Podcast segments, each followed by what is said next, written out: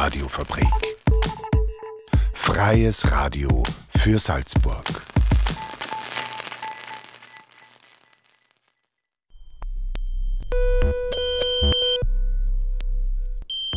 Unerhört. Das Magazin. Offen und vielschichtig. radiofabrik.at slash unerhört.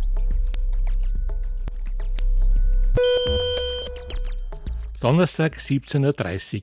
Zeit für Unerhört. Das Magazin offen und vielschichtig auf der Radiofabrik. Drei Tage vor dem ersten Advent begrüßen euch Ottmar Beer am Mikro und neben mir Renate Hausenblas an den Reglern. Weihnachtlich geht es bei uns noch nicht zu, denn der raue Alltag prägt unsere heutige Sendung, aber wir haben einen Seitenblick zum Sport. Unser Themenmix: Iran-Proteste in Salzburg, Einblicke in den Salzburger Boxsport und Auswirkungen der Krisen auf die Salzburger Kulturszene. Thema 1 verbindet uns mit der Weltpolitik. In Salzburg wird zunehmend ein iranisch-österreichischer Freundeskreis aktiv. Das Anliegen Frauen, Freiheit, Leben. Hoffen auf, ein, auf eine Veränderung im Iran. Unerhört Redakteurin Renate Hausenblas begleitete im Oktober eine Demonstration und sie sprach mit der Organisatorin Lisa Maria Thalmeier. Am Sonntag, den 2. Oktober 2022, fand eine Demonstration statt. Die Demonstration war Mascha Amini gewidmet.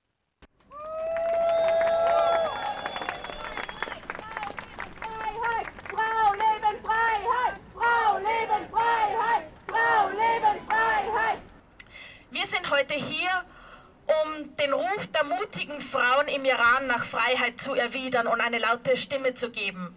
Der Tod von China Masha Amini ist ein Weckruf gewesen. Im Iran hält sich ein Regime an der Macht, weil es Angst sieht. Und das wird in diesen Tagen deutlicher denn je. Ein Regime, das Angst sieht, weil es unterdrückt, foltert, einsperrt und mordet. Wir unterstützen hier und heute den Kampf der iranischen Freiheitsbewegung. Wir wollen, dass die Frauen im Iran ihre Meinung sagen dürfen, dass sie endlich singen dürfen, dass sie tanzen dürfen, dass sie endlich gehört werden.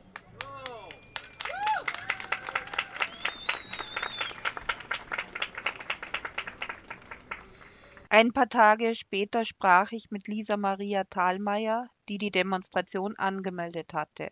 Als erstes interessierte ich mich dafür, welche persönlichen Gründe Lisa Maria dafür hatte. Es war für mich wichtig, weil ich noch nie so öffentlich mich eingesetzt habe für andere Menschen. Aber ich denke, dass es sehr wichtig ist zu helfen und die Stimme zu erheben. In diesem Fall ist es vielmehr die Stimme zu erheben oder das Privileg zu nutzen, unsere Stimme zu erheben, was eben andere nicht haben und das einfach auch mal aufzuzeigen und die Menschen zu äh, erreichen, die vielleicht äh, gar keine Ahnung haben, was überhaupt los ist auf unserer Welt.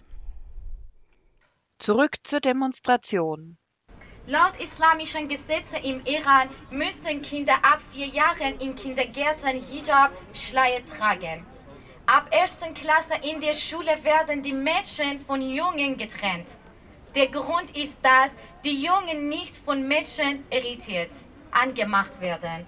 Wir sprechen hier von Kindern. Die Frauen durften nicht tanzen und singen.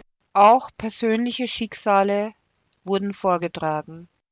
Im Alter von 17 Jahren gingen wir zwei Mädchen und zwei Jungen im Park spazieren und redeten wie Freunde mit anderen und erzählten ein andere von unserem täglichen Leben. Und in diesem Moment kam die Polizei und wir rannten vor Angst davon. Aber Menschen hielten uns an und übergaben uns der Polizei, die uns in dieser Nacht festnahm und unsere Familie nicht informiert und uns nicht einmal erlaubte, unsere Familien anrufen. Am nächsten Tag brachten sie uns zum Gericht von den Richtern und erlaubten uns nicht zu sprechen oder einen Anwalt haben. Wir hatten nicht das Recht, vor dem Richter zu sprechen und wir wurden gezwungen zu schweigen. Sie sagten uns, dass wir auf das Urteil des Richters warten müssen. Und die Strafe war 80 Peitschenhieben für jeden von uns. Ich kann und werde es nicht vergessen. Ich bin voller Wut. Ich bin aufgeregt. Ich habe einen Hass. Einen Hass und eine Wut, die ich seit 14 Jahren mit mir trage. Wir wollen frei sein von diesem Regime, das uns so lange unterdrückt hat. Frauen leben Freiheit! Frauen leben Freiheit! Ich äh, finde diesen Schlachtruf sehr schön, weil man in dem Fall einfach auch die, ähm, diese Freiheit oder man sagt ja auch, es ist eine Rebellion der Frauen. Ähm, ich glaube, der, der Altersdurchschnitt der Frauen, die im Iran auf den Straßen kämpfen, ist sehr jung, also so zwischen 20 und 30 gerade. Und die kämpfen so an erster Stelle und an erster Front. Und man muss wirklich diese Frauen oder das Wort Frauen benutzen und sagen, hey, das ist jetzt das, wofür wir kämpfen. Weil die Frauen oder weiblich gelesene Personen im Iran einfach die, die sind, die am meisten unterdrückt werden. Und deswegen ist das für mich persönlich sehr wichtig, dass eben auch Männer da stehen und sagen, Frauen Freiheit leben. Und das finde ich, das bewirkt noch mal viel mehr. Weg, weg, weg! Mullah muss weg! Weg, weg, weg! Mullah muss weg! Das äh, zu erklären, da müsste ich jetzt sagen, die Kirche ist nicht so schlimm wie das islamische Regime im Iran, was vielleicht so ist, weil die Kirche oder die katholische Kirche bei uns nicht so stark verbunden ist mit der Regierung. Auch in gewissen Weisen, denn jeder Feiertag ist ja bei uns auch quasi ein katholischer Feiertag fast. Und im Iran ist aber alles, das heißt, es verschwimmt. Das heißt, die Kirche oder dieser, diese Glaubensrichtungen der Mullah, diese, diese alten Schriften, sind die ähm, die Dinge, für die die Menschen bestraft werden. Also das verschwimmt. Und das ist ja bei uns nicht so. Bei uns gibt es ja da schon ähm, die Gesetze, die nichts mit der Kirche zu tun haben. Ich würde jetzt auch sagen, nicht, nicht nichts, aber im großen Bild sind wir noch mehr verschont davon, ähm, wie es vielleicht auch früher in Europa war, dass ähm, die Kirche sich noch mehr eingemischt hat. Es wäre, als wären unsere Gesetzgeber die Bischöfe würde ich jetzt mal vergleichen, weil das sind ja alles Heilige, wie sie sie nennen, ähm, die die Gesetze schreiben oder was heißt schreiben oder einfach definieren. Sie sagen, diese alten Schriften sind die Gesetze, nach denen ihr leben müsst. Und jetzt eine ganz persönliche Frage. Würdest du, wenn hier die Situation wäre oder du eine Frau im Iran wärst, auch auf die Straße gehen? Das ist, das ist eine gute Frage, die ich mir gerade in dieser Woche, wo wir das organisiert haben, wirklich oft gestellt habe und ich kann es nicht beantworten, weil ich noch nie in so einer Situation war. Ich bin privilegiert aufgewachsen, mir geht es gut, ich habe ein Dach über dem Kopf, ich kann äh, entscheiden, was ich machen will. Und deswegen glaube ich, kann ich diese Frage nicht beantworten. Und das ist genau das Thema, was in mir das Ganze auch aufgewühlt hat. Würde ich selbst auch auf die Straße gehen und mein Leben riskieren und so mutig sein, um vielleicht auch nicht nur für mich, sondern einfach für das große Ganze oder für die Generationen, die danach kommen, zu kämpfen. Ich sprach mit noch mehr Leuten, manchmal im privaten Rahmen. Hier ein kleiner Ausschnitt aus Fragmenten eines Gespräches. Meine Schwester, ihr Mann und deren Töchter leben im Iran. Was das Schlimmste wäre, angeschossen oder verletzt zu werden. Wieso? Dann weiß das Regime, dass sie dagegen sind. Dann kommt Folter. Der schnelle Tod ist besser. Warum? Weil das Leben so wie es jetzt ist nicht lebenswert ist. Daheim im Dunkeln ohne Bücher, Tanz, Musik und Lachen. So dahin zu vegetieren, das ist schlimmer als tot zu sein und nichts zu spüren. Aber warum jetzt? Warum jetzt demonstrieren? Aber wir schrien schon seit vier Jahrzehnten. Jetzt werden wir gehört. Aber wir wissen nicht, für Wochen oder Monate. Wir wissen es nicht. Jetzt ist es einfach so, dass dieses Thema alle Iraner betrifft, egal ob sie in ihrem Leben schon offen darüber gesprochen haben oder nicht. Und jetzt bricht so innerlich etwas, das immer sagt, nein, ich schütze meine Familie, ich will mich nicht in Gefahr bringen. Und dann gehen sie aber trotzdem und dann reden sie aber trotzdem und sie gehen einfach darüber hinaus, weil sie einfach auch für ihr Land eine Stimme sein wollen und vor allem, weil sie diesen Schmerz, den sie so lange unterdrückt haben, einfach mal auch einen Raum geben wollen. Und der andere Teil ist natürlich, dass ich nicht in einem Land leben will, das offensichtlich mit dem islamischen Regime zusammenarbeitet und kein Statement dazu abgibt. Laut sein, gehört werden, hoffen auf eine Änderung der Zustände im Iran. Das sind die Anliegen nicht nur dieser Initiative. Der Beitrag kam von Unerhört-Redakteurin Renate Hausenblas. Nun Themenwechsel.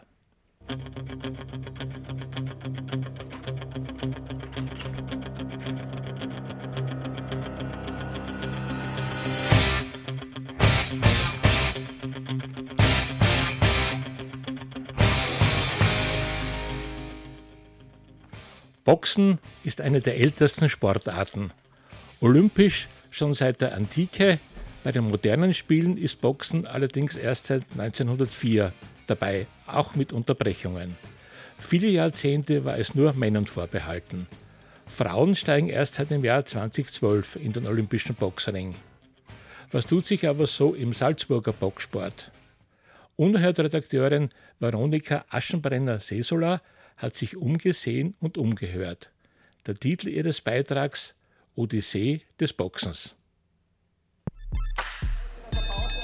Hände zum Boden, Hände wieder rauf, schwitzen, laufen, keuchen, jetzt rückwärts laufen, jetzt hoch und wieder nieder, jedenfalls noch zig Runden in der Turnhalle rennen.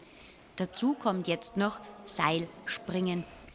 Ich befinde mich inmitten des Aufwärmtrainings bei einem der sechs Vereine des Salzburger Boxverbandes, beim PSV, dem Polizeisportverein Salzburgs.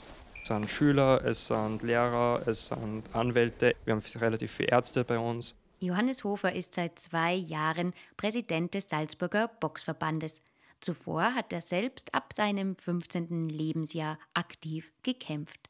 Also Altersgruppe ist quer durchgemischt. Es fangen die Schüler an mit zwölf Jahren und älter, sind 70-Jährige teilweise bei uns im Training dabei. Und es gibt von den Vereinen eigene Kindertrainings wo auch sechs-, siebenjährige schon spielerisch an die Sache herangeführt werden. Nächstes Jahr, kommende Jahr 2023, haben wir ein Spezialförderprogramm bekommen, das K-Projekt, wo wir gezielt auf Jugendförderung und auch schwer erziehbare eingehen können, weil es eben auch wissenschaftlich bewiesen ist, dass das Boxtraining ein guter Weg ist, dass man die den Frust, was die Kinder haben, aber auch die Aggressionen gezielt zu kanalisieren und dass man sagt, okay, ich reiße mir am Tag zusammen und am Abend habe ich meine zwei Stunden Training, wo ich dann mehr oder weniger den Frust wirklich im wahrsten Sinne des Wortes auf den Sonntag auslassen kann, wo nichts passiert und der eben gezielt daran herangeführt wird, dass der den Ausweg eben mehr oder weniger im Sport sucht und nicht auf der Straße.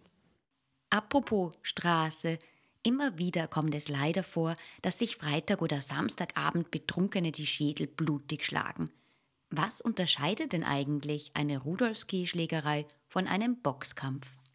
Bei einer Straßenschlägerei kann alles passieren. Der kann auf einmal eine Flaschen in der Hand haben, der kann einen Aschenbecher in der Hand haben, der kann die auf einmal zu dritt überraschen der macht alles, was er will im Endeffekt und wie es leider oft der Fall ist, auch wenn man noch am Boden liegt, wird er noch weitergeschlagen und sowas gibt es bei uns also absolut nicht. Das ist ein klares, faires Regelwerk. Es ist bei jedem äh, Übungskampf, also was bei uns Sparring heißt, oder auch beim Wettkampf selber ist immer ein Ringrichter oder Trainer im Ring mit dabei, der immer schaut, dass das alles korrekt abläuft, dass keine falschen Schläge gemacht werden, dass das alles fair abläuft eben. Während ich mich mit Johannes Hofer unterhalte, dem Präsidenten des Salzburger Boxverbandes, formieren sich nach dem Aufwärmtraining insgesamt drei Gruppen. Die einen boxen einzig und allein für ihre Fitness. Die neuen lernen ihre ersten Schläge auf den vielzähligen Boxhecken. Und die dritte, die befindet sich in der Mitte des Raumes auf dem aufgebauten Ring mit großer Matte und den typischen Ringseilen. Eine, die hier gerade trainiert, ist Verena Seidel – Mit ihrem Trainer feilt sie an der Technik. Schließlich steht die Landesmeisterschaft 2023 bevor und damit auch die Hoffnung auf viele Siege der Salzburger Boxer und Boxerinnen. Kito Ferres, der trainiert beim Ass für Salzburg 02. Der hat jetzt an die 70 Kämpfe, ist Staatsmeister, ist mehrfacher Landesmeister, ist auch im B-Kader vom Nationalteam. Der ist für uns nur eine sehr große Hoffnung. Und Verena Seidel, die hat schon mehrere Kämpfe bestritten, die ist schon mehrfache Staatsmeisterin und Landesmeisterin. Die hat jetzt lange Pause gemacht, aber die plant ein vermutliches Comeback. Wie kommt Mann oder Frau aber eigentlich zum Boxen? Das würde mich jetzt schon etwas genauer interessieren. Deshalb treffe ich mich jetzt mit Alma Ridic. Alma Ridic betreibt nicht nur ein Kaffeehaus mit einer weiteren Inhaberin, boxt in ihrer Freizeit, weitestgehend aber außerhalb des Rings, sondern unterrichtet auch Functional Fitness. Ich habe damals für eine Sportfirma gearbeitet. Vor circa vier Jahren war das. Und ich habe schon bemerkt, die Sportlerinnen, mit denen ich zusammengearbeitet habe, dass Boxen bei Frauen immer mehr zum Thema wird. Und im internationalen Kontext, dass es schon eigentlich eine Trendsportart geworden ist, nur eben noch nicht in Salzburg. Dann habe ich ganz klassisch gegoogelt, wo es ein Boxtraining in Salzburg gibt für Frauen. So bin ich zum PSV, zum Polizeisportverband gekommen. Die haben nämlich ein spezielles Fitnessboxen angeboten, nur für Frauen. Man hat sich einfach super auspowern können. Allerdings fand der Kurs nur einmal die Woche statt. Mir war das schnell zu wenig. Tatsächlich ist der Trainer auf mich zugekommen und hat mich gefragt, ob ich mir nicht mal das reguläre Boxen anschauen möchte, das eben zwei bis dreimal die Woche stattfinden würde. Ich hatte auch wieder Hemmungen am Anfang, weil ich nicht wusste, was mich erwarten wird. Es ist nämlich eine gemischte Gruppe und ich hatte selber so ein paar Vorurteile am Anfang gegenüber dem Boxen, weil meistens sind das vielleicht aggressivere Menschen oder aus einem ja, merkwürdigen Milieu vielleicht. Boxen hatte damals noch nicht so das beste Image. Ich habe es mir aber dann trotzdem äh, dann mal angeschaut. Das war dann Instant Love. Es hat so Spaß gemacht. Es waren alle super nett, quer durch jede Bildungsschicht. Und das finde ich so schön, weil ich auch Menschen kennengelernt habe, die ich so in meinem sozialen Umfeld nicht habe und die ich außerhalb des Boxvereins nicht kennenlernen würde, weil wir sonst keine Überschneidungspunkte haben. Alma Ridics Erfahrung deckt sich auch mit meinem ersten Einblick in die Salzburger Boxwelt. Alles ganz normal.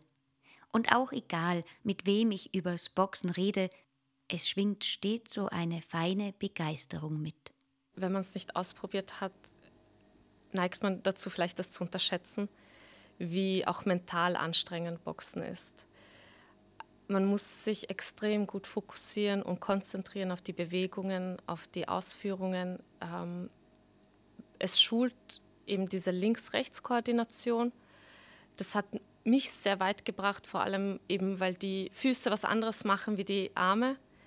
Also man neigt dann dazu, vielleicht automatisch auf den Boden zu schauen, wo die eigenen Füße sind, aber man muss den Gegner oder die Gegnerin immer anschauen und kriegt so ein, ein besseres Körpergefühl. Der Körper wird unglaublich trainiert und ganzheitlich nämlich. Da ist jeder Muskel beansprucht.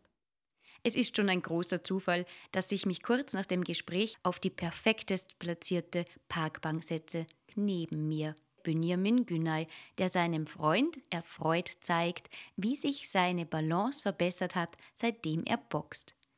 Und einfach alles hat sich verändert. Ich mache nicht, ich baue keine Scheiße mehr in der Freizeit.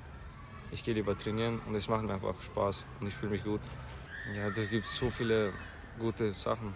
Du kannst dich selbst verteidigen, du machst Sport, du fühlst dich dann gut, du baust den Körper auf.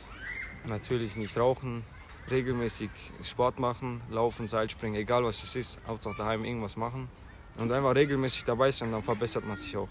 Zu den ganz jungen Größen Salzburgs gehört nun auch Benjamin Günay. Sein allererster Kampf fand kurz nach unserer unverhofften Begegnung statt und er ging mit Bravour als Sieger hervor. Sein Körpereinsatz, seine spielerische und athletische Leistung haben nicht nur mich überzeugt, sondern auch die Punkterichter. Wie es in Salzburg mit dem Boxsport weitergeht? Wir bleiben dran und ich teste jetzt erstmal eine Einheit Fitnessboxen für euch. Und los geht's. Boxen in Salzburg, das ist also nicht nur Wettkampf, sondern auch ein vielfältiges Angebot für jedermann und jede Frau. Unerhört Redakteurin Veronika Aschenbrenner-Sesola hat den Beitrag gestaltet. Unerhört. Das Magazin. Offen und vielschichtig. Corona mit all den Einschränkungen und jetzt obendrauf noch die Energiekrise mit den saftigen Preiserhöhungen, das trifft natürlich auch die Salzburger Kulturszene. Wie geht es weiter? Unerhört Redakteur Tobias Posawetz zeichnete ein Stimmungsbild und sprach mit Sebastian Linz, dem künstlerischen Leiter, Geschäftsführer der Arge Kultur, und mit Susanne Lipinski. Sie ist Schauspielerin und im Dachverband Salzburger Kulturstätten aktiv. Die Inflation steigt, die Rezension kündigt sich an oder wir sind schon mittendrin. Die Leute haben weniger Geld in der Tasche oder werden perspektivisch weniger Geld in der Tasche haben und das wird sich natürlich bemerkbar machen, ganz klar. Es ist nicht gerade einfach, Kultur zu machen, aber es ist sehr spannend, Kultur zu machen, weil wir einfach zurzeit wirkliche Themen haben, die uns in unserer westlich bequemen Welt tatsächlich zu schaffen machen seit drei Jahren.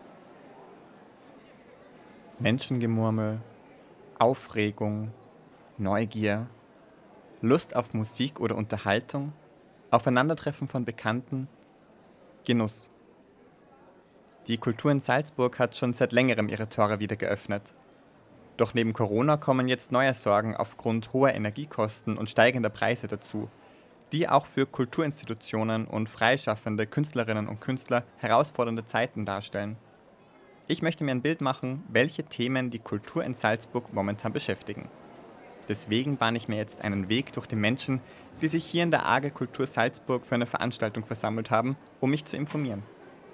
Zuerst hat mich interessiert, wie es der Kulturinstitution nach der Corona-Pandemie geht. Natürlich ist es nicht spurlos an uns vorbeigegangen, ganz im Gegenteil. Aber wir haben uns sehr früh darauf eingestellt, dass es nicht spurlos an uns vorbeigehen wird. Sebastian Linz, Geschäftsführung der AGE, berichtet bei einem gemeinsamen Gespräch Ende Oktober, wie sie als Kulturinstitution in Salzburg durch die Zeit gekommen sind.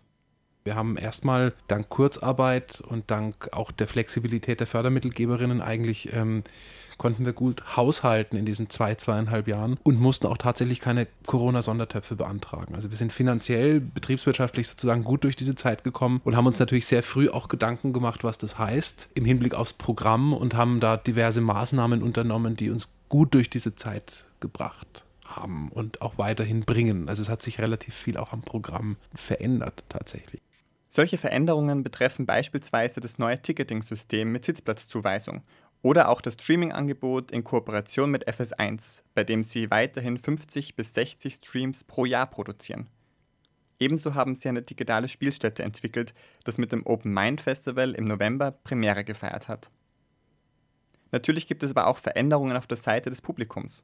Konzerte mit früher bis zu 300 und 400 Besucherinnen und Besucher sind jetzt nur mehr mit 200 Leuten belegt und auch experimentellere künstlerische Veranstaltungen haben es zusätzlich schwerer als vorher. Da muss man, müssen wir ganz viel mehr und viel stärker in, in die Bereiche Vermittlung, Audience Development, Outreach, Kooperation, also das, was man so tun muss und kann, um wieder Nähe herzustellen zum Publikum. Aber gerade im Moment ist es tatsächlich so, September, Oktober, das Haus ist voll. Und zwar fast immer. Und das ist wirklich sehr, sehr schön. Also es gibt offenbar doch nach auch Durststrecken ein großes Näheverhältnis zum Publikum, der Arge zum Publikum oder des Publikums zur Arge. Wir hatten jetzt wirklich tolle, volle Konzerte und Kabarets und Theaterveranstaltungen. War sehr glücklich damit. Eine Person, die bald einen Auftritt in der Arge haben wird, ist die Kulturarbeiterin und Schauspielerin Susanne Lipinski. Zusammen mit ihrem Team aus dem Kollektiv Kolinski haben sie am 8. Dezember mit ihrem apokalyptischen Stück Big Bang Premiere und spielen um eine bessere Zukunft. Vorbereitet zum Thema Klimakrise haben sie sich dafür mit der Hilfe von Expertinnen und Experten. Wir haben WissenschaftlerInnen befragt, wie sie diese große Krise und wir empfinden die Klimakrise als tatsächlich die größte Krise, der wir uns alle nicht entziehen können und die wir alle gemeinschaftlich behandeln sollten. Also wie diese Wissenschaftler die Krise sehen und haben daraus ein Spiel entwickelt, weil wir der Meinung sind, wir sollten das Spielen nicht verlernen. Wir sollten vielleicht trotz der Krise alles leichter nehmen oder zumindest uns Optionen frei halten. Die Klimakrise wirkt sich auch auf den Kulturbereich aus. Folgen sind beispielsweise die Energie-, Strom- und Preiserhöhungen. Vor allem die Kostenerhöhungen machen Sebastian Linz von der AGE Sorgen, wie er bei einem Gespräch Ende Oktober erwähnte. Wir haben jetzt Anfang Oktober mit der Salzburg AG einen neuen Strombezugsvertrag abschließen müssen. Wir haben vorher 5 Cent pro Kilowattstunde gezahlt, jetzt sind es über 50. Also eine Verzehnfachung des Strompreises. Das sind einfach Mehrkosten im Jahr, im unteren, aber doch im dreistelligen Bereich in jedem Fall. Ne? Also da langen wir tief in die Tasche, wenn das so weitergeht. Und da sind wir auch jetzt wirklich angewiesen auf Hilfe von Stadt, Land und Bund. Ähm, wie auch immer die aussieht, wir wissen das noch nicht. Es wird verhandelt über einen niedrigeren Tarif oder über Sondertöpfe, aber ähm, gerade jetzt so nach zwei Jahren oder drei Jahren Corona, wo wir eben keine Sondertöpfe in Anspruch genommen haben, auch sehr bewusst, weil wir das nicht mussten, sind wir jetzt total auf Hilfe von außen angewiesen. Nicht nur auf Kulturinstitutionen wie die AG in Salzburg, auch auf das Publikum kann die Krise Auswirkungen mit sich bringen, da wir alle in irgendeiner Weise von der doch sehr angespannten globalen politischen wirtschaftlichen Situation betroffen sind. Für Susanne Lipinski ist der Publikumsrückgang eklatant. Es gibt nachgewiesenerweise 30 Prozent weniger, die Kultur konsumieren und ich kann es nicht verdenken. Das ist multifaktoriell bedingt. Erstens müssen wir ganz viel nachholen, das heißt, es gibt einen gesättigten Markt und dann ist natürlich auch sowas passiert wie die Digitalisierung, die hat einen ganz großen Schub erfahren während der Krise. Man kann also Kunst und Kultur auch online konsumieren. Ein weiterer Grund könnten die erhöhten Ticketpreise sein. Für Sebastian Linz von der AGE ist dabei aber eines klar. Was mir ganz wichtig ist zu sagen, ist tatsächlich, dass wir an unserer sozialen Preispolitik, was die Ticketpreise angeht, nichts ändern werden. Also wir werden in keinster Weise die Teuerungen, die wir beim Strom haben oder bei, bei den Lohnkosten irgendwie auf die Ticketpreise umlegen. Das kommt überhaupt nicht in Frage. Ich gehe wieder durch die Menschenmenge in der Arge. Langsam wird es ruhiger. Die Leute nehmen ihre Sitzplätze ein, die Vorstellung geht bald los. Zum Abschluss stelle ich mir noch eine grundlegende Frage, die bei all den momentanen Hürden immer wieder aufkommt. Wie wichtig sind Kunst und Kultur gerade in Krisenzeiten? Susanne Lipinski bringt es auf den Punkt. Es war Max Reinhardt, der gesagt hat, Kunst ist ein Lebensmittel. Und das trifft vor allem auf Krisen zu, denn in Krisenzeiten ist die Kunst und die Kultur, so wie ich sie verstehe, enorm wichtig, um den Menschen gerade im darstellenden Bereich Projektionsflächen zu bieten. Wir stehen auf der Bühne, wir zeigen Hoffnungen, durchleben Ängste, durchleben Traumata, die die Menschen, die uns zuschauen, nicht selber erleben müssen oder selber erlebt haben und dadurch einfach die Katharsis erfahren. Das ist sozusagen der Urgedanke des Schauspiels, des, des kollektiven Leidens miteinander. Und ich glaube, dass dieser Wert ein sehr großer ist und ein, was die Verwaltung nie gerne hört, ein nicht messbarer. Wir probieren Dinge aus, die es zuvor nicht gegeben hat. Es hat was Geniales, es kann aber natürlich auch scheitern. Und ich finde es ganz besonders spannend, den Menschen auf der Bühne beim Scheitern zuzusehen. Also nicht nur beim Tun als ob, sondern wirklich beim, beim Scheitern. Auch für Sebastian Linz steht fest. Kultur ist ähm, ein flexibles Feld und ein, ein, sich wandelndes Feld ganz massiv. Und es macht sehr viel Mühe, aber auch unglaublich viel Spaß, da genau hinzugucken, wo man sich selber da drin positioniert in dieser merkwürdigen Zeit, in der wir gerade sind. Jetzt ist es soweit. Das Saallicht geht aus und es kommt dieser Moment, den ich bei Vorstellungen immer so liebe die kurze Stille und vorfreudige Anspannung, bevor es losgeht. Ich lehne mich in meinen Sessel zurück und genieße. Und das war für heute unerhört. Ottmar Beer und Renate Hausenblas verabschieden sich und wünschen